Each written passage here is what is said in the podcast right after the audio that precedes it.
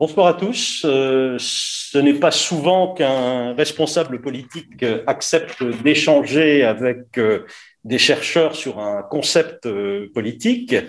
Ce sera le, cas ce soir autour de la souveraineté européenne. Clément Beaune, bonsoir. bonsoir. Vous êtes le secrétaire d'État aux affaires européennes et je vous remercie de vous prêter à cet exercice.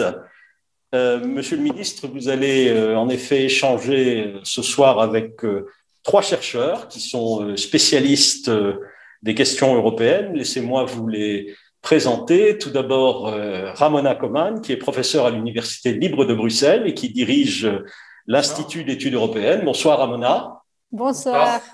Olivier Costa, qui est euh, directeur de recherche au CERI, directeur de département au Collège d'Europe, une institution que vous connaissez bien. Bonsoir Olivier. Bonsoir. Il nous parle depuis Bruges. Et Sally Bora, qui est doctorant au CERI et qui consacre justement sa thèse à la souveraineté européenne. Bonsoir Sally. Bonsoir. Bonsoir.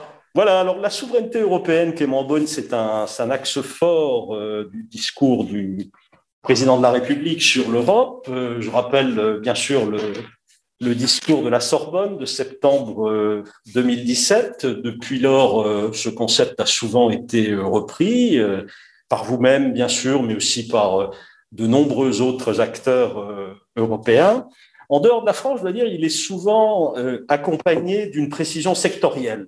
La souveraineté sanitaire, alors qu'en France, c'est plutôt un, un métaconcept, si je puis dire, et pour les chercheurs, c'est évidemment une, source d'interrogation parce que nous sommes habitués à euh, étudier la souveraineté euh, par rapport à l'État, hein, par rapport au monde euh, westphalien, et souvent la construction européenne, on l'a présentée comme post-souveraine. Alors pourquoi dès lors parler de souveraineté européenne? Euh, peut-être simplement parce qu'il s'agit maintenant d'un principe d'action publique euh, qui est utile pour dire qu'un certain nombre de politiques publiques de, peuvent être mieux résolues, mieux traitées au niveau euh, européen qu'au niveau national. Voilà, donc la première question que j'ai envie de, de vous poser, c'est dans l'usage politique que vous en faites, Clément Beaune, que veut dire souveraineté européenne? Merci beaucoup et merci euh, de l'organisation de ce, cet échange, de ce séminaire. C'est un exercice euh, auquel je fais moi-même, je ne me livre pas souvent. je vous remercie de m'en donner l'occasion et j'ai conscience que je me jette à l'eau de manière euh, un peu risquée puisque ah ils sont redoutables. je vais essayer de, de, donner une définition nécessairement un peu politique. Vous l'avez présenté en disant principe d'action publique. Euh, et donc peut-être qu'il manque de rigueur conceptuelle, mais je voudrais quand même essayer de d'expliquer les, les, raisons pour lesquelles euh, d'abord euh, Emmanuel Macron et plus récemment moi dans mes expressions publiques avons eu recours à, à cette notion et essayer de leur donner une définition pour stimuler, si je puis dire, ou susciter le débat et peut-être la critique. d'abord, c'est une, une notion qui apparaît dans les discours d'Emmanuel Macron très tôt euh, avec donc une dimension euh, politique de campagne, puisqu'il euh, utilise beaucoup ce, mot à partir d'un discours qu'il prononce à Lyon en septembre 2016. et il, le site de mémoire, il utilise à plusieurs reprises dans ce discours, qui est son premier discours sur l'Europe. Le gouvernement, il n'est pas encore candidat, mais il est engagé dans le débat pré-campagne, disons, de la présidentielle.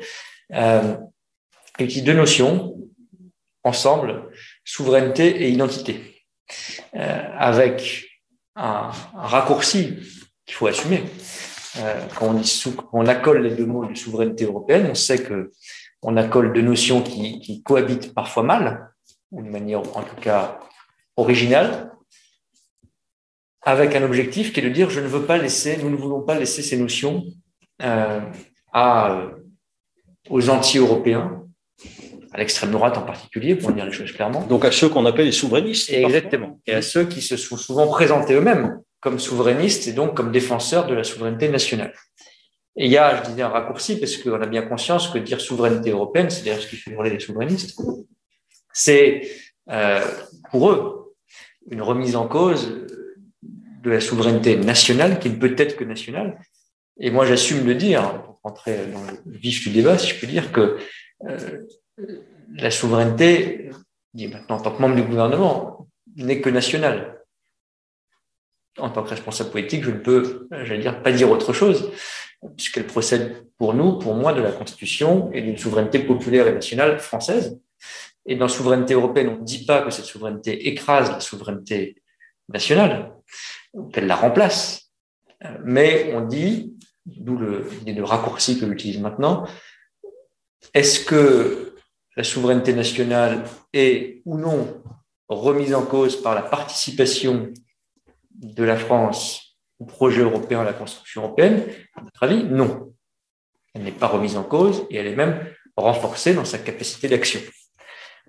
Et donc, en fait, on devrait en quelque sorte déplier l'expression souveraineté européenne pour faire ce raisonnement. Mais il y avait un choix politique qui était de dire les vrais souverainistes sont les pro-européens. D'ailleurs, je crois que le président candidat Macron à l'époque, quasi candidat Macron, utilise cette phrase presque au mot près, je crois, dans le discours de Lyon. Maintenant, si j'essaie de la définir de manière simple, telle que on l'utilise dans notre action européenne, dans le débat européen, je l'ai euh, écrite euh, ainsi dans un article euh, du mois de septembre. Je dirais que c'est la capacité à défendre et à promouvoir ses intérêts et ses valeurs. Et ça part donc de l'idée qu'on a un socle d'intérêts et de valeurs communs entre Européens, plus proche entre la Suède et l'Italie qu'entre la Suède et les États-Unis, par exemple. Les valeurs communes nécessitent une construction politique commune. On peut débattre des modalités. Moi, je ne crois pas que ça soit un État, que ça doive devenir un État. J'avoue que je me perds un peu dans les concepts qu'on a essayé quand j'étais euh, étudiant à Sciences Po participé, j'ai assisté à quelques conférences de Syrie et d'autres euh, instituts. J'ai toujours eu du mal à m'approprier la notion euh, ou les notions qui étaient alors en vogue, euh, parfois politiques, parfois plus académiques, de fédération d'États-nations, de confédération, etc. J'avoue que moi, je me suis jamais complètement retrouvé. Ça n'a jamais, jamais été extrêmement clair pour moi.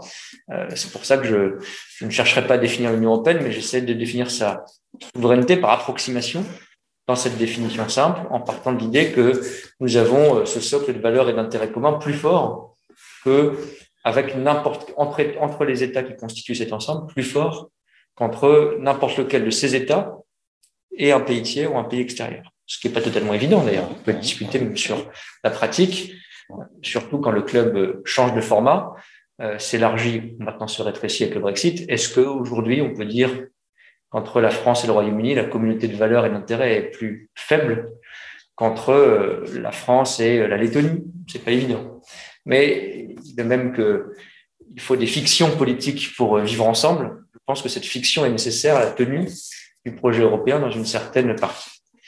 Dans l'article que j'évoquais, je ne serai pas beaucoup plus long pour cette première réponse déjà longue, et là aussi, peut-être en tordant un certain nombre de ces concepts, vous m'en pardonnerez, j'ai essayé de, de, de, déplier cette souveraineté européenne en en faisant, euh, de manière là aussi un peu rapide, la somme de trois notions.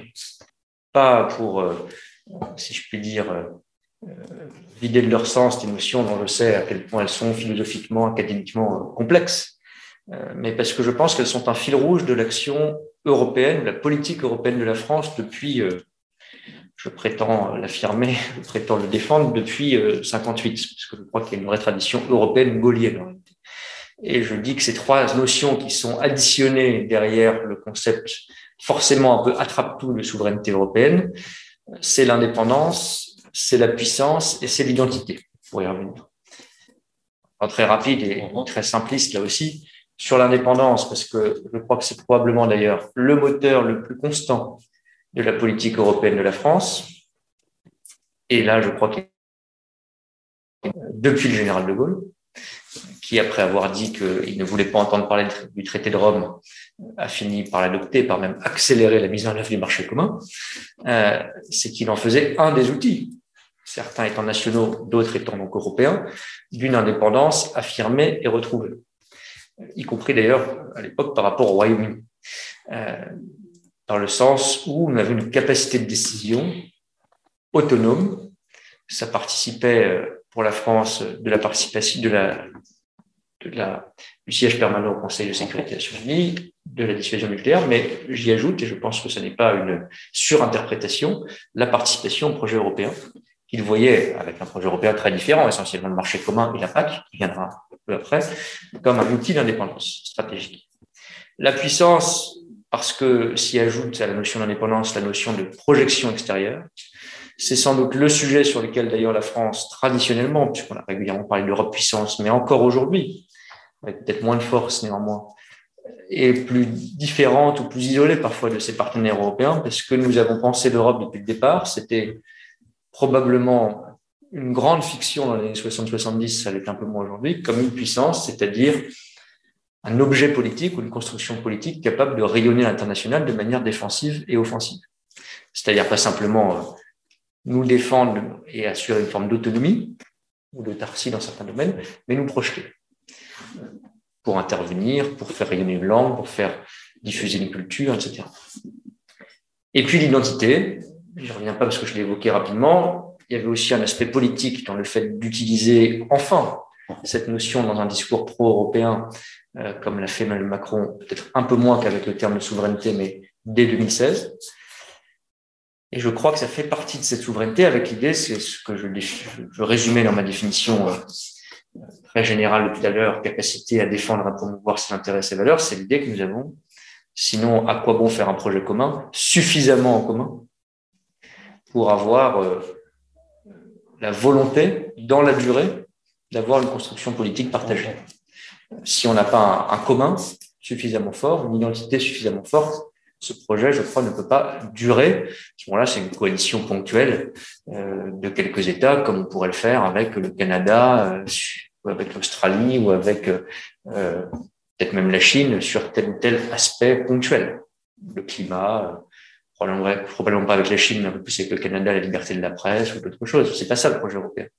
C'est un commun suffisamment grand, suffisamment stable pour vivre ensemble. Et donc, ça renvoie, je crois, nécessairement, sinon c'est pas un projet politique qui dure 70 ans et qui prétend durer encore, euh, qui peut survivre sans identité commune, au sens de ce socle commun.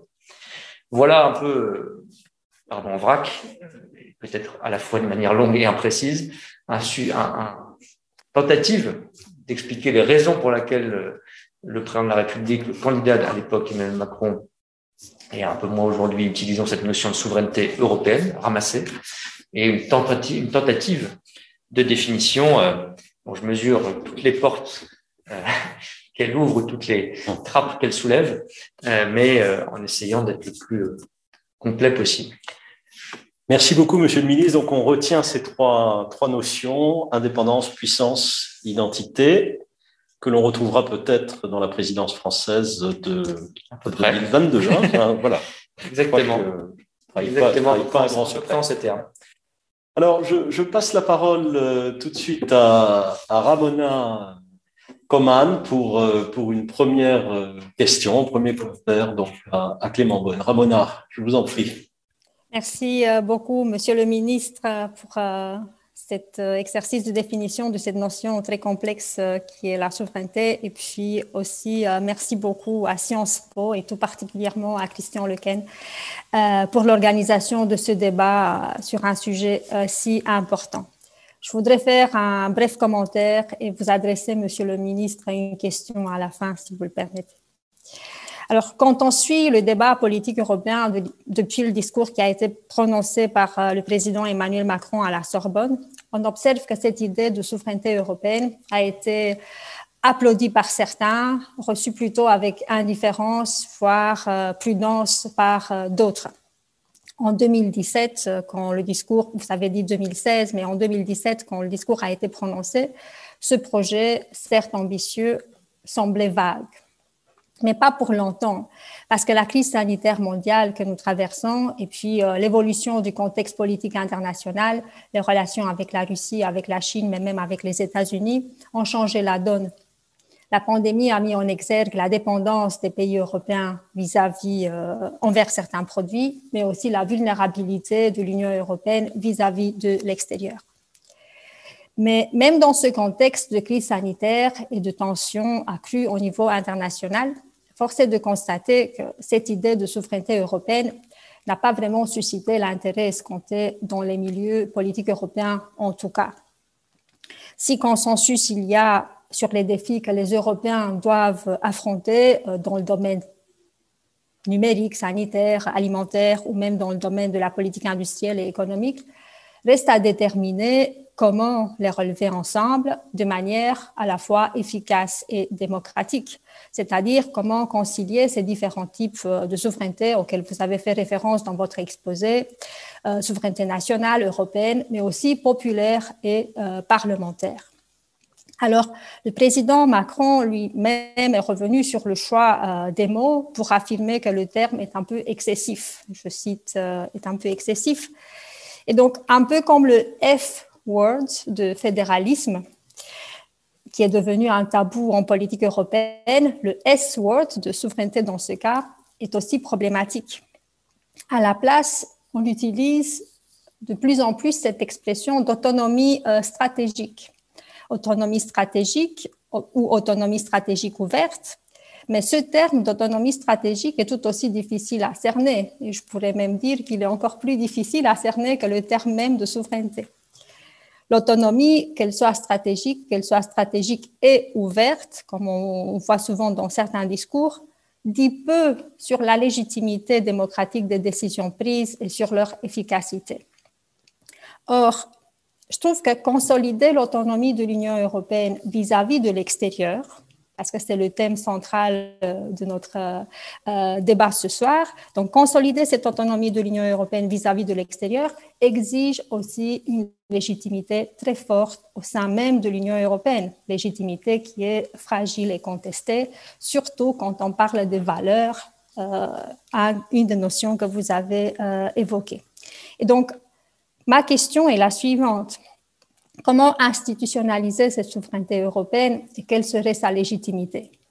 Merci euh, beaucoup. Et puis, euh, si nous avons le temps pour d'autres questions, je serais vraiment ravie de discuter avec vous. Merci. Merci beaucoup, Ramona Coman. Monsieur le ministre. Alors, sur le S-word, euh, pour reprendre ce, résumé, vous n'avez pas complètement tort, je crois que tant mieux d'une certaine façon. C'est devenu un thème, un thème ou un terme assez central. Euh, je le cite de mémoire et vous compléterez, vous me corrigerez. Je crois qu'il y a eu une étude récente dans les pays européens, si je ne me trompe pas, qui avait dû être conduite, je ne sais plus si Fondation Jean Jaurès, exactement. Voilà, je cherchais le partenaire de, la Fondation Jean Jaurès. Donc, qui euh, cite à peu près les ordres de grandeur, hein, montrait, si je m'en souviens bien, que la notion de souveraineté pour l'Europe c'était beaucoup répandu dans le débat public, dans les opinions, euh, qu'elle était bien identifiée dans beaucoup de pays. Et d'ailleurs, le paradoxe, c'est qu'elle était mieux identifiée, mieux plus soutenue, euh, dans beaucoup de pays que la France. Mmh, absolument. euh, Peut-être parce qu'elle avait le charme de nouveauté, je ne sais pas, mais elle a été. Euh, J'étais assez frappé par ce par ce premier fait et par un deuxième euh, élément saillant qui ressortait de cette étude comparée, euh, c'est euh, que derrière le mot, pour revenir à la difficulté du S-word, des réalités ou des projections assez différentes euh, surgissaient d'un pays à l'autre, d'une opinion publique à l'autre. Et que, en gros, la France l'assimilait plutôt, les Français l'assimilaient plutôt à la notion de puissance, sans une grande surprise, d'autonomie par rapport au reste du monde, de capacité à rayonner, à, exister dans le monde, alors que d'autres identifiaient une forme de modèle européen qui euh, relevait plutôt de notre fonctionnement démocratique, euh, le pluralisme, les valeurs. Je dis ça à grands traits, sans doute de manière euh, imprécise, mais c'était assez frappant de voir que le terme s'était répandu, s'était ancré sans doute dans le débat public, qu'il recouvrait des réalités différentes et souvent floues, objectivement, pour les opinions publiques et en fait avec un succès français moins important qu'on aurait pu imaginer comparativement aux autres pays. tout ça pour dire que ça reste un terme un peu, je le disais tout à l'heure, attrape-tout. C'est sa force aussi, euh, qui dit quand même quelque chose. Si je devais le, le, dire autrement et en venir à la question de la légitimité ou de son caractère opérant, euh, je crois qu'il dit une chose, c'est que l'obsession des Européens, dans la célébration qu'ils font de l'Europe ou la critique qu'ils portent à l'Europe, plus souvent, malheureusement, euh, c'est l'extérieur. Mhm. pour utiliser de mauvais anglicismes, vous me pardonnerez, on est passé d'un projet euh, européen inward looking, tourné vers lui-même et vers l'intérieur, à un projet européen, sais pas si c'est d'ailleurs le bon anglicisme, mais outward looking. Euh, en tout cas, c'est l'attente citoyenne. C'est probablement l'attente politique. Euh, je vais pas refaire les choses à grands traits, d'ailleurs, je le dis un peu dans l'article que j'ai cité, mais euh, au départ, c'est un projet de réconciliation, notre projet européen. Euh, donc la notion d'autonomie, de puissance, etc., n'a pas grand sens. La notion de puissance est d'ailleurs déléguée au-dessus ou en dessous à l'État pour ce qu'il est capable encore de faire sur les aspects régaliens ou de défense après-guerre, et surtout au niveau encore supérieur, qui est la relation transatlantique, l'Alliance atlantique et les États-Unis. Euh, et nous, ce dont on est chargé, en quelque sorte, dans la vision Monet-Schumann, c'est de se réconcilier d'abord en franco-allemand à quelques-uns, et puis on s'élargit progressivement. Euh, et nous, un projet économique qui est éminemment politique, mais qui est un projet de réconciliation et de, qui vise à recoudre le continent. Euh, et on voit bien qu'aujourd'hui, tous les sujets, en raccourcissant là aussi très, très vite, tous les sujets qui préoccupent sont des sujets mondiaux ou extérieurs. Et ou extérieurs. Migration, changement climatique, concurrence chinoise, avance américaine dans les grandes technologies, euh, relations commerciales en général qui sont beaucoup plus tendues qu'auparavant, etc. on pourrait sans doute encore en trouver une dizaine de cette nature.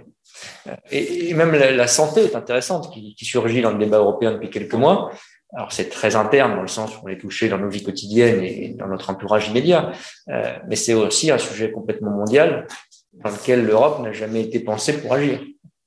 Et donc, euh, ce qui est commun à mon sens à ce qu'on voit dans les différents pays émergés, parfois sous des vocables différents, souveraineté, autonomie stratégique, autonomie stratégique ouverte, c'est quand même l'idée que l'Europe doit se tourner vers l'extérieur et que le moment où elle devait essayer de fonctionner sur elle-même est révolu. je prends un exemple qui est très simple, c'est celui de la concurrence, qui est bien connu. Euh, la politique européenne de concurrence, plus critiquée en France qu'ailleurs, mais de plus en plus critiquée pour son inadaptation à la réalité économique du moment, c'est ça. Parce qu'elle était, elle a été faite pour ça, elle a d'ailleurs marché. Elle a été faite pour créer un marché hautement concurrentiel interne. Pour qu'il n'y ait pas euh, un marché euh, national qui soit fermé aux autres. Et qu'il n'y ait pas de grands opérateurs, de trop grands opérateurs européens dans un pays qui domine complètement un marché national. Mais évidemment, elle n'est pas du tout faite pour faire un champion européen, comme on dit dans le vocabulaire français, dans la compétition internationale. C'est pas son but. Si on veut la changer, il faut le faire, je pense. On doit entièrement repenser son objectif passer de l'interne à l'externe. Alors sur la notion stratégique, de, de pardon, d'autonomie stratégique, je voulais dire un mot, euh, parce que comme vous l'avez dit, euh, même si je pense qu'on tourne toujours autour de la même chose, c'est pour ça que j'essaie de reformuler en orientation vers l'extérieur. Euh, moi, je crois pas que ce soit plus clair. je partage votre sentiment, je crois. Euh, je crois, pour être très direct, que c'est plus technocratique et moins clair encore. Souveraineté a le charme de la notion euh, peut-être galvaudée, peut-être un peu trop étirée pour en faire une notion de souveraineté européenne, mais au moins, même si je le disais, elle signifie des choses un peu différentes dans nos réalités nationales, euh, elle a une évocation, une force de frappe. Euh, je crois que c'est pas le cas de l'autonomie stratégique. Donc, je vois personnellement, même si c'est dans les textes européens, pas beaucoup d'intérêt à substituer euh, autonomie stratégique à souveraineté. Je crois pas qu'on gagne en, en, clarté, en consensus.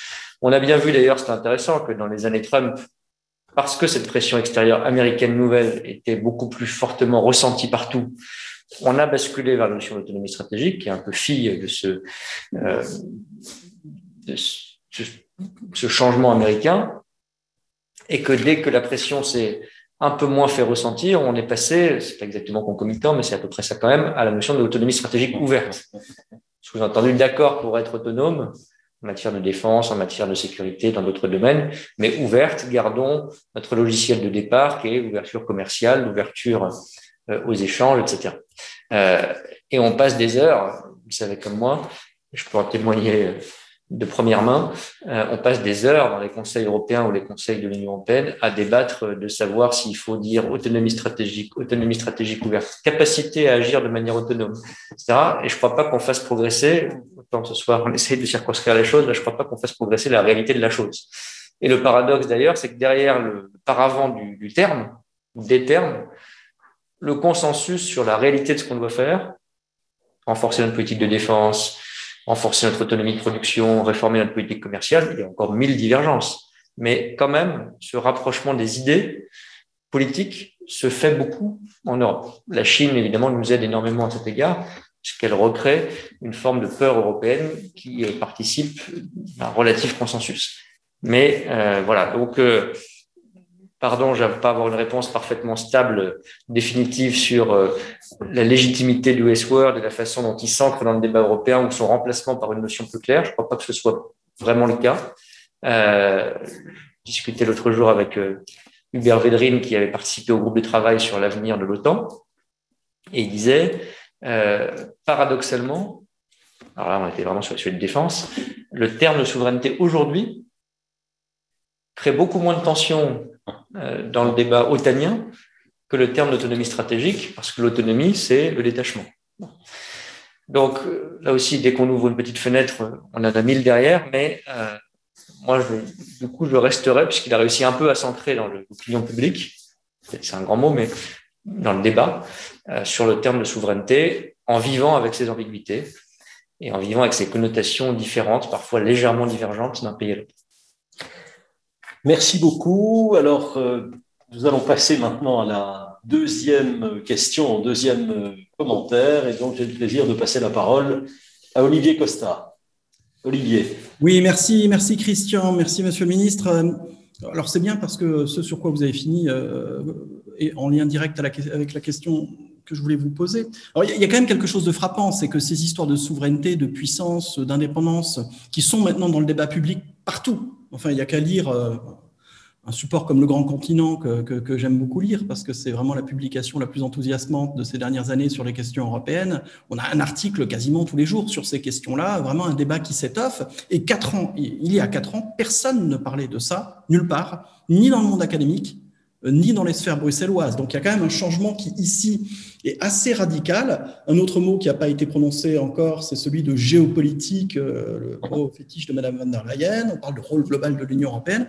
On parle aussi, ça c'est tout neuf, d'identité européenne dans les sphères politiques, ce qu'on ne faisait jamais avant. Alors on utilise encore la périphrase de la défense du mode de vie européen, mais on sait bien que c'est ça qui est euh, derrière. Donc en somme, on a un vrai changement de paradigme, une vraie réflexion sur l'affirmation de l'Union comme acteur global à part entière, euh, qui, se déploie dans les institutions et, et hors des institutions. Euh, européenne, l'idée d'une Europe qui fait de la stratégie, qui défend ses intérêts, qui interagit avec les autres blocs et qui ne prétend plus s'en tenir à une espèce de prosélytisme des valeurs européennes basées sur le pacifisme euh, et, la paix entre les, euh, entre les pays.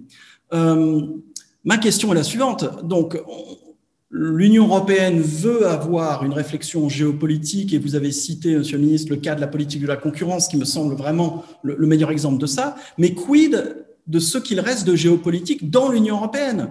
Finalement, alors très concrètement, la présidence française va commencer janvier 2022. Sur qui la présidence française pourra-t-elle compter pour affirmer davantage le rôle global de l'Union européenne? Comment surmonter toutes les divisions qui sont toujours là entre ceux qui aimeraient cantonner euh, l'Union européenne dans un rôle civil, peut-être plus ambitieux, et d'autres qui veulent aller clairement sur les thématiques de sécurité, de défense, de diplomatie?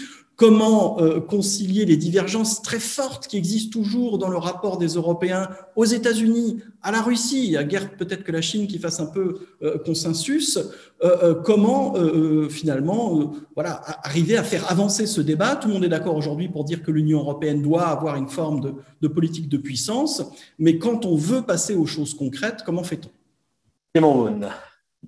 Alors, merci beaucoup, euh, Charlie Costa. Peut-être euh, deux réflexions, euh, un petit détour et, deux réflexions. Première, c'est que c'est une, typologie personnelle et sans doute approximative là aussi, mais c'est en Europe, puisque la Commission se définit comme géopolitique, vous avez les pays géopolitiques et ceux qui ne le sont pas, si je puis dire. la France étant évidemment le fer de lance dans cet esprit de, des pays géopolitiques. Euh, mais vous en avez plus qu'on croit, qui ont, si je puis dire, une dose de géopolitique. Il faudrait se lancer dans la définition de géopolitique, mais je vais vivre aussi avec cette ambiguïté. Euh, je prends un pays comme la Grèce, comme Chypre. Chypre, petit pays récent adhérent de l'Union européenne, certes, mais enfin, il est géopolitique dans le sens où il sait ce que c'est que défendre son territoire, avoir une menace sur son sol, euh, avoir un adversaire, pas dire un ennemi, euh, vivre dans une forme de, de, de, stress à l'ancienne, si je puis dire, sur les frontières, sur le territoire, sur sa population, sur sa démographie. Sur la Grèce, idem, pays qui n'ignore pas les menaces territoriales. Je rentre pas dans le débat de qui a tort ou qui a raison, mais qui sait ce que c'est qu'une menace territoriale, qui sait ce que c'est qu'une politique de défense, qui sait ce que c'est que encore une fois, je ne débat pas du bon niveau, des bonnes modalités, etc., mais qu'un investissement militaire, etc. Euh, la géopolitique, si je puis dire, euh, au sens euh, brutal, brut du terme. Et vous avez aussi d'autres pays qui paraissent, pour ça que je prends cet angle-là, parce que je pense qu'il permet quelques convergences, qui paraissent ou qui sont très éloignés de la position française dans la définition des concepts dont on débattait, autonomie stratégique, politique européenne de défense, rapport à l'Alliance Atlantique aux États-Unis, je pense aux pays baltes, par exemple, mais qui sont aussi, je peux le dire ainsi avec cette notion euh, un peu valise, euh, imminemment géopolitique. Quand vous êtes en Lituanie, euh, la menace russe, euh, c'est pas juste une cyberattaque, c'est aussi une cyberattaque d'ailleurs, mais euh, c'est assez concret, c'est assez récent et c'est assez physique. Euh, et vous avez une ambiguïté dans ce paysage, je vais pas faire le tour complet de l'Europe, c'est l'Allemagne. Si on se dit les choses. Il faut passer par le franco-allemand comme d'habitude parce que c'est souvent entre la France et l'Allemagne que l'écart de départ est le plus important, même si l'Allemagne a beaucoup changé aussi sur ces sujets, mais parce que c'est un des rares pays européens, au fond, pour qui cette notion est encore assez floue ou assez débattue.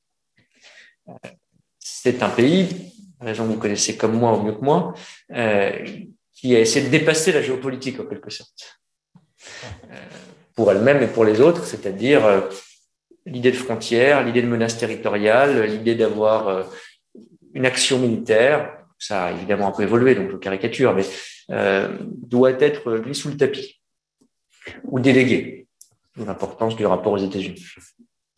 Mais si vous prenez les autres pays, euh, vous pouvez avoir une convergence qui se fait sur l'idée qu'on a en tout cas besoin en Europe, comment le faire, euh, d'une capacité d'action anti-cyber, anti-menace russe, anti-menace turque, pas avec les mêmes sensibilités en chiffres.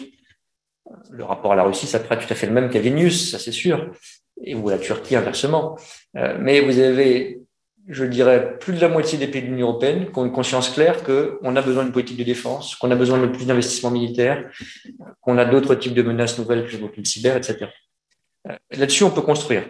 Encore une fois, les sensibilités ne seront pas les mêmes, mais la conscience de ces menaces sont, sont là. Euh, et après, je pense que vous avez deux canaux, si je puis dire. Essayer de ramener l'Allemagne vers cette prise de conscience. Objectivement, Angela Merkel en a été un des facteurs par l'action extérieure renforcée, par la prise de conscience qu'un sujet comme l'Indo-Pacifique ou comme le Sahel n'était pas complètement étranger aux intérêts allemands en termes de sécurité et autres, même s'il y a beaucoup de chemin. Trump ayant sans doute là aussi aidé au détachement d'une certaine façon des États-Unis. Et pour les autres, il faut sans doute de la différenciation. Euh, ou, si je puis dire, de l'exemple concret.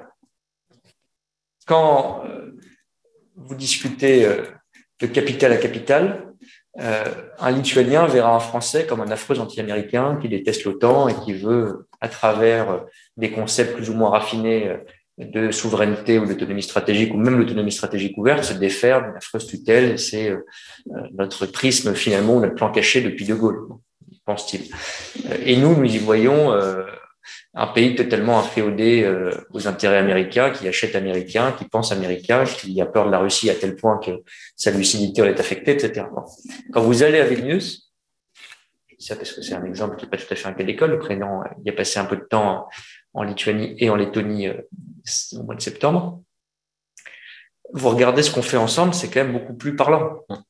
La France est un, comme on dit en termes militaires, en traduisant là aussi un anglicisme, un fournisseur de sécurité.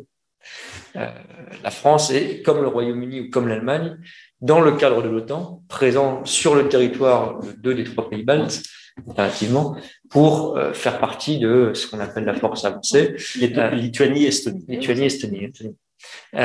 pour, pour contribuer à la défense. On est un des pays, j'ai les chiffres exacts en tête, qui participe le plus aux missions de police de l'air dans l'espace baltique, etc. quand on part de là, je trouve que c'est plus facile, pas que c'est facile, que c'est de créer un peu de convergence sur le diagnostic. je prendrai un exemple sur lequel, à partir du moment où on a cassé un peu les images respectives aussi opposées qu'on pense d'habitude, l'affreux anti-atlantiste ou l'atlantiste soumis, euh, et qu'on regarde que au fond en Europe, il n'y a pas beaucoup de pays qui pour euh, ces nations-là peuvent apporter de la sécurité à part la France, on peut réussir à construire un discours, c'est pour ça qu'il faut dépasser les, termes, un peu plus euh, cohérent. Par exemple, euh, je pense que euh, on devrait, grande idée pour laquelle je plaide avec un succès d'estime pour l'instant, avoir, c'est pas pour la passion des agences, mais néanmoins, une agence européenne de cybersécurité. Pourquoi? Parce que on a la compétence, on a les mêmes menaces, et justement avec des pays extrêmement atlantistes, pour reprendre notre cliché, comme les trois pays baltes en particulier, si vous aviez une sécurité fournie par l'Europe en la matière, ce serait à la fois possible et apprécié, et ça donnerait du contenu, ensuite on pourrait dérouler, à ces notions d'autonomie stratégique ou de souveraineté. L'OTAN, est une agence. L'OTAN est une agence, hein. exactement. Euh, et euh, je, prends cet exemple, ce qui est très concret. Moi, je suis allé à Vilnius, va être un peu long, on m'a fait visiter, ils m'ont fait visiter parce que c'est une sorte d'obsession légitime, euh, leur centre de cybersécurité nationale. Et ils m'expliquaient que pendant les campagnes électorales où les cyberattaques redoublent venant de Russie principalement, euh, eh bien, ils ont plusieurs agences fédérales américaines qui fournissent des experts cyber, 20 ou 30 de mémoire, euh, qui viennent sur place et qui aident objectivement à la réponse opérationnelle contre ces cyberattaques. Ça, on devrait le faire franchement au niveau européen. Euh, encore une fois, on a la compétence technique, on parle de 20 à 30 personnes. Vous prenez l'ANSI ou l'ANSI allemande, deux ou trois autres euh, qui ont des compétences fortement développées. On doit pouvoir fournir un pool d'experts pour un pays pendant une campagne électorale de trois ou quatre mois, franchement. Ça doit être faisable. Si on fait ça, je pense qu'on construit, je ne fais pas le coup de l'Europe des projets, mais euh, on construit petit à petit une Europe de la sécurité, de l'autonomie, qui, à mon avis, une fois qu'on a dépassé les clichés que j'évoquais et construit quelques éléments de différenciation de projets partagés, peut nous permettre, je ne vois que ça, hein, je fais une réponse parfaite, euh, d'aller sur un chemin un peu plus euh, convergent en matière euh, de défense, sécurité, autonomie et autres notions que nous avons évoquées. Merci beaucoup, Monsieur le Ministre. Merci, Olivier. Et je passe donc la parole maintenant à notre troisième interlocuteur. Euh, je suis sûr qu'on va revenir à la définition de la souveraineté européenne parce que Sally euh, passe sa vie à réfléchir à la notion de souveraineté européenne. C'est là que les ennuis commencent pour moi. je, te passe, la parole, Sally. bonsoir, euh, bonsoir Monsieur le Ministre, bonsoir Christian, bonsoir à tous. Ben, comme Christian Lequen l'a bien dit. Enfin, euh, c'est vrai que je réfléchis beaucoup à ce concept depuis euh, là, quand même, euh, quelques années, au, fil de ma thèse. Et moi, la question que je voulais poser, c'est plus sur l'émergence de la notion même, vraiment, enfin, au sens plus sémantique, parce qu'il me semble qu'en fait, la première fois que, enfin, Emmanuel Macron utilise ce terme, c'est sous la forme de souveraineté numérique européenne en 2015, en avril. Donc c'est euh, bien avant en fait l'usage politique. Et euh, euh, le contexte très particulier à l'époque, c'est que Emmanuel Macron vient d'avoir hein, une réunion avec Sigmar Gabriel, son homologue allemand à l'époque, qui était de son côté au ministère de l'économie. Et le sujet était très concrètement en fait de l'idée de créer des champions européens dans le numérique. Et du coup, enfin, les deux dossiers industriels où ce terme a été, est revenu, c'était initialement euh, euh, l'achat de Alcatel par Nokia, qui était justifié par l'idée de créer un champion euh, européen, qui sera franco-finlandais en l'occurrence. Et par la suite, dans un autre dossier, là, pour le coup, c'était Dailymotion, qui, qui allait être acheté par un groupe hongkongais, il me semble, et enfin, le, Emmanuel Macron, à l'époque ministre de l'économie, a préféré que ce soit un achat européen. Et finalement, en fait, cela me fait penser un peu que cette notion de souveraineté européenne, en fait, a émergé dans la pratique plus administrative avant d'être une notion politique. Donc, c'est plus sur ça que euh, j'allais euh, vous interroger, au sens où euh, il y a eu un passage, en fait, d'une certaine manière, de, comme vous, vous l'avez vous-même précisé, que c'est en fait un principe d'action publique avant d'être un principe nécessairement politique.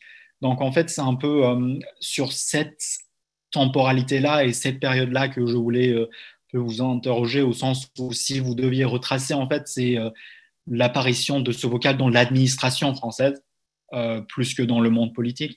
vous en quelles étaient les motivations en fait qui ont fait que euh, ce concept a apparu, quelles étaient les réticences, encore un peu euh, les oppositions, etc. Comment en fait la, euh, la notion de souveraineté européenne, d'abord dans le domaine numérique, mais également dans d'autres domaines, a initialement un peu gagné la pratique administrative avant d'être enfin réappropriée dans la politique. Donc effectivement, enfin, ma question c'est plus dans cette période-là et ce moment-là en fait du changement sémantique. Merci beaucoup, Sally.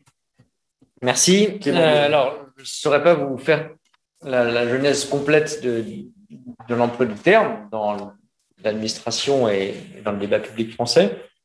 Mon sentiment, euh, mes souvenirs, euh, c'est que je ne suis pas sûr, je me trompe peut-être, hein, je, dirais deux choses. Je dirais, pardon, qu'il y a un sous-jacent ancien et profond euh, dans notre récit que je retraçais à très très très grands traits, très très très approximatif sur De Gaulle à nos jours et le rapport de la France à l'Europe, euh, on a utilisé des termes différents. Euh, dans le domaine économique, on parlait un moment de le gouvernement économique européen début de l'euro. Euh, on parlait d'Europe puissance euh, régulièrement. On aime bien dire l'Europe 2, l'Europe de la défense, l'Europe de la santé, etc. Sous-entendu, on doit créer une espèce de puissance commune dans chacun de ces domaines, etc. Donc, euh, le vocabulaire ou le champ lexical euh, qui contient euh, le terme de souveraineté, puissance, indépendance, avec chaque fois des, des, des connotations un peu différentes, bien sûr, est à mon avis assez ancien.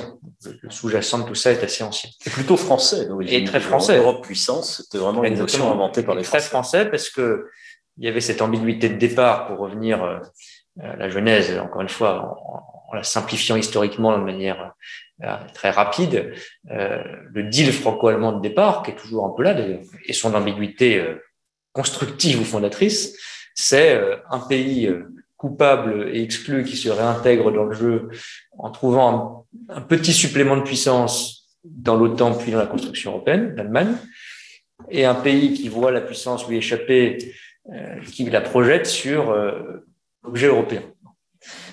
et on vit avec ça aujourd'hui avec évidemment deux pays qui ont beaucoup changé depuis, mais on vit toujours sur cette espèce de projection française, rattrapage allemand. Et donc l'Allemagne est toujours un peu le pied sur le frein de la notion de puissance et, la France sur l'accélérateur. Et, je crois que les termes ont parfois changé, mais enfin on vit quand même dans ce fil historique qui demeure aujourd'hui. Et puis si est ajouté, alors là aussi je ne saurais pas dire une date euh, euh, précise, mais dans le, vocabulaire public, au-delà de l'administration, je pense, je dirais à partir du milieu des années 2000, euh, encore une fois à, peu près, euh, avec, euh, pour ce qui concerne la France, le choc, l'échec du référendum de 2005. qui, je pense, a été très souverainiste, si je peux dire. D'abord parce que, par plein d'aspects, il a renversé la table. L'ensemble des grands partis politiques avaient en majorité appelé à voter oui, puis c'est nous qui gagne de manière très nette. Euh, parce qu'il marque la fin d'une espèce d'automatisme français d'adhésion au projet européen, en tout cas croyait-on, parce qu'il marque, pour faire le débat à l'époque sur le premier polonais, une forme de rejet excessif ou perçu, mais de rejet en tout cas net d'une Europe libérale ou ultralibérale, et donc les notions de qui se retrouvent dix ans plus tard dans le Brexit, hein, euh, de protection, parfois de repli, de barrières, euh, et donc d'une certaine façon de souveraineté, parce que souveraineté, c'est là où on met la barrière, euh, se retrouve et chemine d'ailleurs tout au long des années 2005-2015 euh, avec une spécificité, française, pardon, c'est pour ça que je prenais cette accroche du référendum de 2005, euh, qui est que euh, après ce traumatisme pour, on va dire, l'élite politique pro-européenne, euh, on laisse totalement le champ du débat euh, aux souverainistes historiques qui deviennent non plus des marginaux, mais des dominants du débat public. Euh, et qui d'ailleurs commencent à l'extrême droite et euh, contamine, vous pardonnez l'expression, l'extrême gauche ou même une large partie de la gauche, confère la fracture du Parti socialiste au moment du référendum de 2005. Et pendant dix ans, beaucoup, on parle beaucoup d'Europe, mais je n'ai pas fait les statistiques, enfin ceux qu'on parle tout le temps, c'est en gros euh, Madame Le Pen et Monsieur Philippot à l'époque euh, à droite, et de plus en plus Monsieur Mélenchon à gauche. Ne rentre pas dans le débat de. Mais la réalité du débat, c'est celle-là. et émerge alors l'idée que l'Europe nous a ouvert à tout vent, enfin c'est pas nouveau, elle se répand très largement, et qu'on cherche quelque chose comme du contrôle de la souveraineté de la protection. D'où d'ailleurs le génial, électoralement, euh, intellectuellement peut-être même, take back control du débat sur le Brexit, qui est euh, la souveraineté à la sauce anglaise. Euh, et donc, quand Emmanuel Macron, je n'avais pas ce jalon en tête en 2015, en avril 2015, parle de souveraineté numérique européenne, je plus le discours en tête, mais je pense que le concept est déjà là. Euh, et pas que dans l'administration, pour reprendre votre point, même si euh, je pense que c'est une histoire de moins une décennie dans lequel ces notions d'affirmation européenne, de protection européenne, de souveraineté par l'Europe plutôt que d'ouverture par l'Europe, euh, émergent complètement parce qu'elles étaient là, mais euh, ressurgissent, prennent de l'ampleur. Euh, et je ne me souviens plus de toutes les interventions, mais avant celle de Lyon que j'évoquais, qui est le premier discours construit, si je puis dire, complet d'ensemble sur l'Europe que, que, prononce Emmanuel Macron, euh, mis à part le professeur Costa s'en souvient, un discours à Bruges euh, au printemps 2016 d'ailleurs aussi, euh, mais qui était un peu plus émotionnel ou culturel, disons. Euh, il, il, y a entre-temps le Brexit, évidemment, et euh, de mémoire, une interview d'Emmanuel Macron dans Le Monde une semaine avant le référendum. On ne sait pas que le non va gagner, mais enfin, on sent qu'en tout cas, ça sera serré pense plutôt que ce sera une victoire serrée pour le oui. Enfin, on, sent que le take back control a fait son effet et où euh, Emmanuel Macron décrit cette idée que l'Europe doit être davantage tournée vers la protection, qui est l'autre mot-clé qu'il utilise dans le débat européen ou dans le discours européen tout au long de la campagne de 2016-2017. Euh, voilà, je, pour répondre partiellement à la, à la genèse imparfaite, euh, vue de chez moi, vue de ma fenêtre, si je puis dire, euh, de, de, de la notion. Mais je crois que c'est vraiment lié, en tout cas dans le débat français, et on voit qu'avec le Brexit, ce n'est pas que le débat français, à l'idée que l'Europe ne s'est pas adaptée à tout ce que je disais tout à l'heure, c'est-à-dire au fait que les attentes des citoyens sont vers l'extérieur, et que, ayant été par nature un projet d'ouverture d'État entre eux dans un périmètre dont on ne pensait pas nécessaire de définir les contours, l'Europe, d'où l'assimilation d'ailleurs de Europe à communauté économique européenne, à communauté européenne, à Union européenne, on emploie l'un pour l'autre, ce qui montre bien que la notion de frontière est assez floue, euh, ne devient plus supportable à partir du moment où on est 25, 27, 28, à partir du moment où on a l'impression que l'Europe ne fait pas son office parce que la compétition n'est plus entre nous, mais entre nous et l'extérieur. Euh, je ne mentionne pas la crise migratoire qui a sans doute renforcé encore ce besoin de définir des barrières ou des frontières. Euh, c'est sans doute le cumul de tout ça qui entre 2005 et 2015 fait que les termes souveraineté, protection, contrôle, frontières, etc., redeviennent le centre du jeu européen et que si on les laisse, d'où ma remarque initiale, aux anti-européens, euh, bah, on a une alternative simple, c'est leur laisser les clés euh, ou vivre euh, dans un discours européen et déconnecté. Merci beaucoup de ces, de ces réponses. Alors, il nous reste une dizaine de, minutes. Je vous propose que nous prenions des questions. Alors, je, je voudrais dire aux, à tous ceux qui nous écoutent qu'il y a la possibilité donc de poser des questions par le biais de la fonction euh, question-réponse QR sur votre écran. Et donc, euh, Clément Bonne, je vous pose la, la, la, première question qui nous vient de Delphine Deschaux-Dutard, qui enseigne à l'Université de Grenoble. Quelles sont, à votre avis, les conséquences de la montée de régimes populistes illibéraux en Europe, Hongrie, je pense qu'elle pense aussi à la Pologne, Delphine, sur le projet de souveraineté européenne ah, euh, Je dirais ambigu. Euh, D'abord, il est sans doute avec une particularité historique, culturelle, politique, etc. Là aussi, une expression d'un besoin de protection et de souveraineté. Euh, au sens où euh, c'est d'ailleurs le, discours prétexte qui est parfois servi, mais qui est en partie vrai dans ces pays. L'accès récent euh, à la démocratie nationale, la souveraineté nationale pleine, fait que l'acceptation euh, d'une sorte de, surcouche ou de super-État réel ou fantasmé européen est moins supportable. C'est une sorte de, surperconsécration de la souveraineté nationale dans l'espèce, mais euh, dans ces pays, le terme de souveraineté, je crois, j'ai pas l'enquête fouillée, etc., mais parle, avec sans doute des compréhensions différentes, mais parle. Euh, et puis même sur le niveau européen, Dieu sait si, vous savez, je, en politique, je m'exprime ou m'implique dans le débat sur les valeurs, l'état de droit, et parfois de manière un peu frontale. Euh, il y a beaucoup de domaines, je prends l'exemple de la Pologne par exemple, dans lequel euh, il y a une attention à la souveraineté européenne. Pas paradoxal. Alors, pas la défense globalement. Euh, Quoique, dans ma classification euh, simplifiée euh, pays géopolitique, pays pas géopolitique, la Pologne est un pays géopolitique. Obsession de la menace extérieure, dépenses militaires élevées, euh, volonté d'avoir une capacité militaire notamment intermédiée par la présence américaine, enfin néanmoins une présence militaire forte, une souveraineté énergétique renforcée, avec une surpondération évidemment de la menace russe. Euh, enfin, c'est un pays qui a conscience de ces grands défis géopolitiques euh, de manière assez évidente. Et quand vous regardez les sujets, je prends une sorte d'axe bilatéral franco-polonais, il y en a sur lesquels on est extrêmement éloigné, comme la question des valeurs et de l'état de droit que, que je mentionnais. Euh, on est à front renversé. Euh, mais aussi des, en matière de politique industrielle, de réforme de la politique de concurrence qu'évoquait Olivier Costa, euh, même certains aspects de la politique énergétique, je pense à la fameuse taxe carbone aux frontières de l'Europe, etc., sont assez proches de nous. Il y a beaucoup de... Je vous invite à regarder, c'est peut-être une lecture un peu fastidieuse mais rapide, la déclaration politique qui avait été euh, rédigée et signée par euh, le Premier polonais, le président de la République, lors de la visite d'Emmanuel Macron en Pologne en février 2020. Alors, évidemment, il y a beaucoup de, de, choses, de sujets qui sont évacués, mais sur les sujets économiques, industriels, numériques, la convergence est forte. Le papier, on n'aurait pas pu l'écrire avec les Allemands, on a réussi à l'écrire avec les Polonais.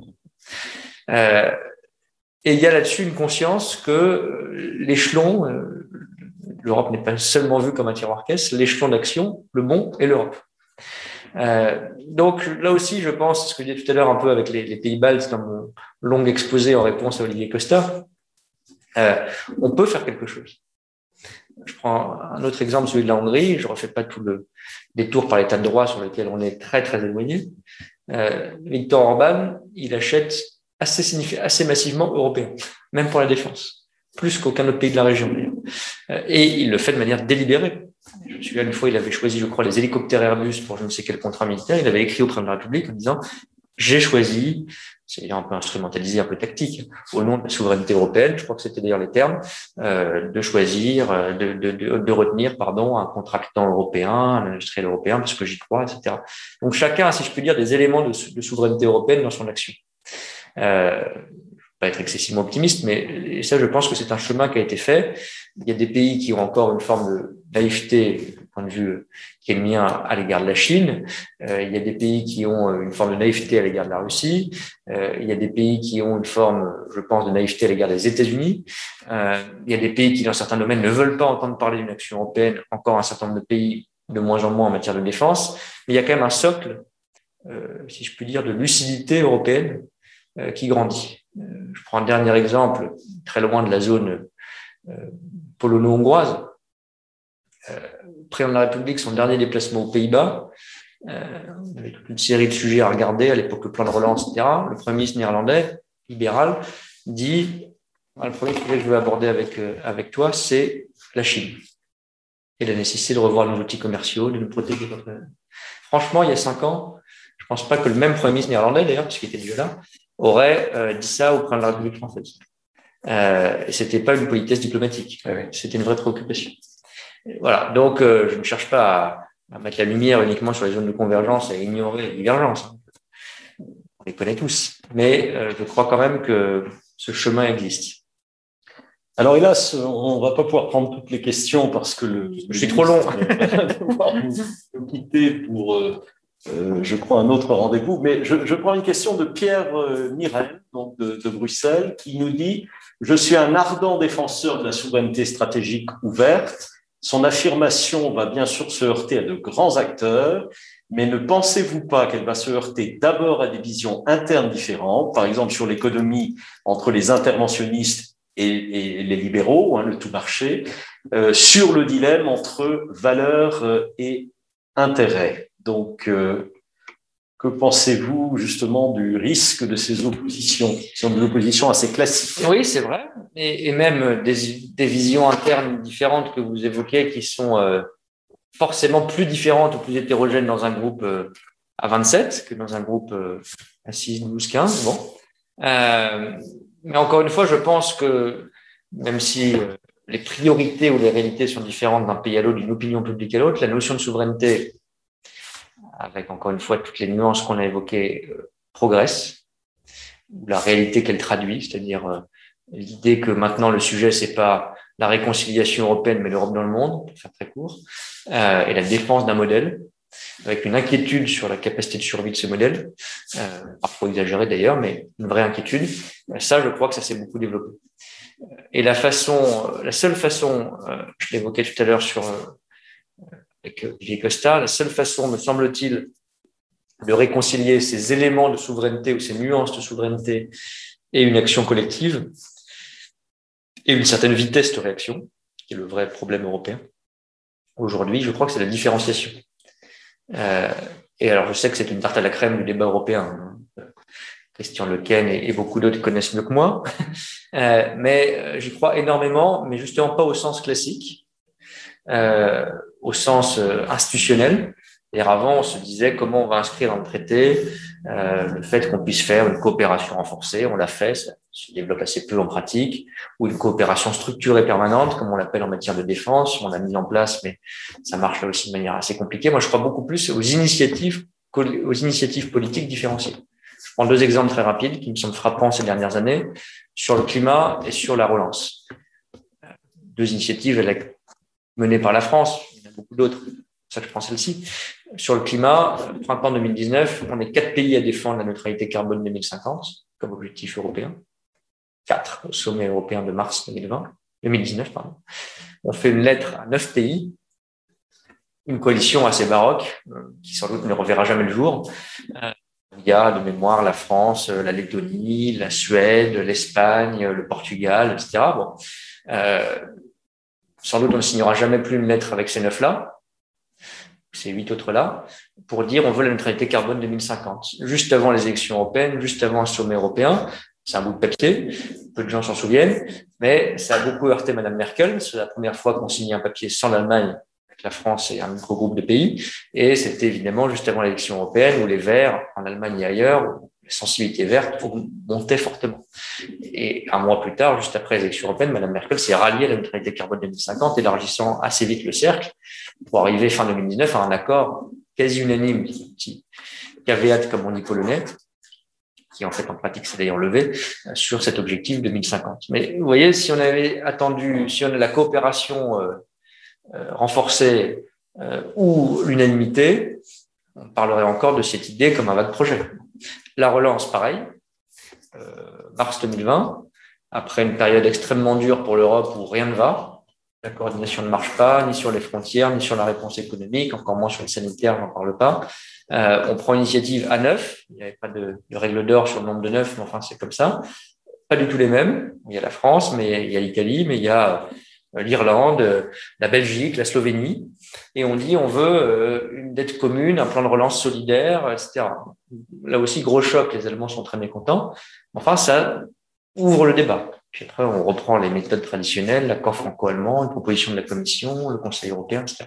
Mais si on n'avait pas fait ça, cette initiative politique différenciée, cette différenciation au sens très large du terme, je crois que jamais on aurait fait avancer deux, deux éléments que je considère comme des éléments de souveraineté européenne, d'ailleurs, exemplarité climatique euh, et objectifs communs en matière de climat, et euh, relance solidaire européenne, dont on peut penser qu'elle est insuffisante, mais enfin, c'est une vraie. Euh, et, et, je crois que nos éléments de souveraineté, même en matière de défense, nous ne les ferons que par cette méthode.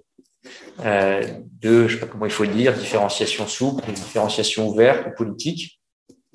Ça ne réglera pas tout. Euh, et ça doit mener souvent à l'unanimité d'ailleurs, mais on doit commencer par là. Et je crois que ça peut résoudre permettre de résoudre beaucoup de divergences européennes autour de cette issue. Monsieur le ministre, est-ce qu'on a le temps pour une dernière, question, je vous dernière, et j'en vois une qui nous est envoyée depuis Prague. Euh, je salue d'ailleurs euh, son auteur, Petr Janiška, ancien ambassadeur de la République tchèque en France, qui pose cette question. Quel est le lien entre le besoin de la souveraineté européenne et les carences majeures des vaccins que l'Europe vit aujourd'hui Donc une question d'actualité. Ah, alors vaste débat. Euh, d'abord, là aussi, j'y vois, évidemment, cela comme tout depuis le départ, de manière subjective, euh, je suis très frappé par à la fois la virulence en partie compréhensible des critiques à l'égard de l'Europe dans la gestion euh, sanitaire et celle des vaccins aujourd'hui en particulier, et l'attente qu'elle exprime, même chez ses plus virulents détracteurs. Personne ne dit circuler, rien à voir, pourquoi l'Europe s'occupe de ça. Certains disent l'Europe ne devait pas acheter des vaccins. Mais globalement, la critique est plutôt euh, sur les interdictions de vol à l'égard de tel ou tel pays, les mesures de quarantaine, les règles aux frontières, etc qu'il n'y a pas assez de coordination. On fait le procès d'une Europe inactive, pas d'une Europe intrusive. Euh, ce qui n'est pas complètement nouveau sur le vaccin, mais quand même une vraie tendance ces dernières années. Euh, et je crois que la notion de souveraineté européenne ou d'autonomie européenne ou d'autonomie stratégique européenne, l'une des leçons de la crise pour rebondir sur les vaccins, c'est qu'elle va euh, être une notion beaucoup plus large et beaucoup plus souple. Si on avait dit il y a deux ans, si on avait essayé de définir de manière thématique la souveraineté ou l'autonomie européenne, on aurait dit, de manière assez consensuelle sans doute, la défense, les nouvelles technologies, euh, etc., l'ambition climatique peut-être, parce qu'il y a un vrai intérêt commun et un leadership européen. Je pense que la santé serait venue assez bas dans le classement, si elle y figurait. Euh, Aujourd'hui, elle serait très haute dans le classement. Et j'en tire une conséquence, d'abord que euh, plutôt que d'essayer de définir des domaines de souveraineté, c'est plutôt une forme de surcouche de souveraineté qu'apporte l'Europe, si je puis dire. Et dans la santé, il ne s'agit pas de dire demain toute la politique de santé va devenir européenne, mais je crois profondément que l'achat des vaccins, c'est une bonne chose qu'on les fait au niveau européen.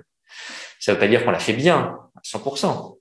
Mais d'abord, je pense que beaucoup de choses qu'on a fait mal au niveau européen, on l'aurait fait mal au niveau des États membres. Et on est dans la phase d'ailleurs assez intéressante où on va découvrir que solidarité et souveraineté vont ensemble on a acheté des vaccins européens pour vacciner tous à peu au même rythme, que si on ne l'avait pas fait, sans doute certains pays aujourd'hui auraient zéro vaccin. Euh, la probabilité que tous les pays aient négocié le même nombre de doses par habitant au même rythme est faible quand même. Quand vous voyez ce qui se passe dans le monde, euh, même dans le monde développé en termes d'écart de rythme de vaccination. Nos, écarts de rythme de vaccination d'Europe sont très faibles dans euh, et qu'est-ce qu'on ferait, qu'est-ce qu'on vivrait aujourd'hui? On vivrait ce qu'on est en train de vivre à l'égard de l'Inde ou du Brésil, c'est qu'on se barricaderait en Europe, au sein de l'Europe, puisque certains pays seraient très en retard dans la vaccination, et donc en situation sanitaire serait encore plus dégradée. Et on s'apercevrait, au moment où ça va un peu mieux dans certains pays, comme on vit aujourd'hui avec l'accélération de la campagne de vaccination, que quand on laisse un pays, a fortiori un pays qui est à nos portes, euh, de côté en termes d'accès au vaccin, ben, ça devient, pardon pour l'expression, mais une usine à variants. Mmh. L'Inde, aujourd'hui, on en a fait une usine à variants. Rien décidé tout seul, mais s'il n'y a pas plus de solidarité internationale à l'égard de l'Inde, euh, on va vivre nous-mêmes un drame sanitaire de nouveau. Et on voit bien qu'on réimporte du variant régulièrement. Euh, et donc, la vaccination mondiale, commencée par la vaccination européenne, est une nécessité absolue. Donc, je pense qu'on va relire le champ de la souveraineté au regard de la crise sanitaire et que ce qui apparaît comme un problème d'exécution dans le cadre européen des vaccins apparaîtra demain, j'espère, comme une réussite ou un rattrapage le plus rapidement possible, et une solidarité nécessaire qui fait aussi notre souveraineté collective. Voilà. Et, je dirais juste un dernier mot là-dessus, avant d'être trop long, sur ce lien entre souveraineté et solidarité que je n'ai pas développé, mais que je trouve très important, c'est que euh, vous ne pouvez, je le dis à l'envers, vous ne pouvez avoir de la vraie solidarité que si vous êtes souverain. Je prends un dernier exemple sur cette crise sanitaire, avant le vaccin, euh, ce qu'on a parfois appelé la guerre des masques l'an dernier. Nous n'avions pas ces petites choses-là nulle part en Europe, on n'en produisait pas assez. On les a importés tous de Chine, massivement et un peu en panique. On s'est fait la guerre des masques, y compris la France, j'en suis très fier. On a bloqué les livraisons de masques à certains pays européens, produits en France, qu'on n'a pas voulu exporter euh, aux pays qui les avaient commandés, en Suède, au Portugal ou autre. Pourquoi on a fait ça tous à un moment donné, parce qu'on était en pénurie. Donc, vous n'êtes pas solidaire si vous n'êtes pas souverain. Si vous n'êtes pas souverain au sens le plus large du terme, c'est-à-dire capable de produire l'essentiel au moment donné. Or, l'essentiel au moment donné, il y a un an, c'était produire des masques, c'était produire des respirateurs, c'était, on ne savait pas le faire. Et du coup, on a cassé la solidarité européenne par manque de souveraineté collective. Je pense que ça doit aussi nous faire réfléchir euh, à la nécessité de cette souveraineté si on veut garder la solidarité entre nous. Et de ce point de vue-là, je le maintiens, je pense qu'on a très bien fait, très bien fait d'acheter des vaccins ensemble. Monsieur le ministre, ce sera le, mot de la fin. Merci euh, infiniment euh, d'avoir accepté de nous consacrer euh, une heure pour dialoguer avec trois collègues. je rappelle leurs noms Ramona Coman, Olivier Costa, Sally Bora, que je remercie chaleureusement pour, leur, pour leurs questions au, au, ministre. Et je remercie l'ensemble des auditeurs des questions que vous avez bien voulu euh, poser ce soir et je vous donne rendez-vous pour d'autres activités euh, sur le site du CERI, le Centre de recherche internationale de Sciences Po. Merci Bonsoir à tous, merci. Merci, beaucoup. merci à tous, merci. Bonsoir, merci beaucoup.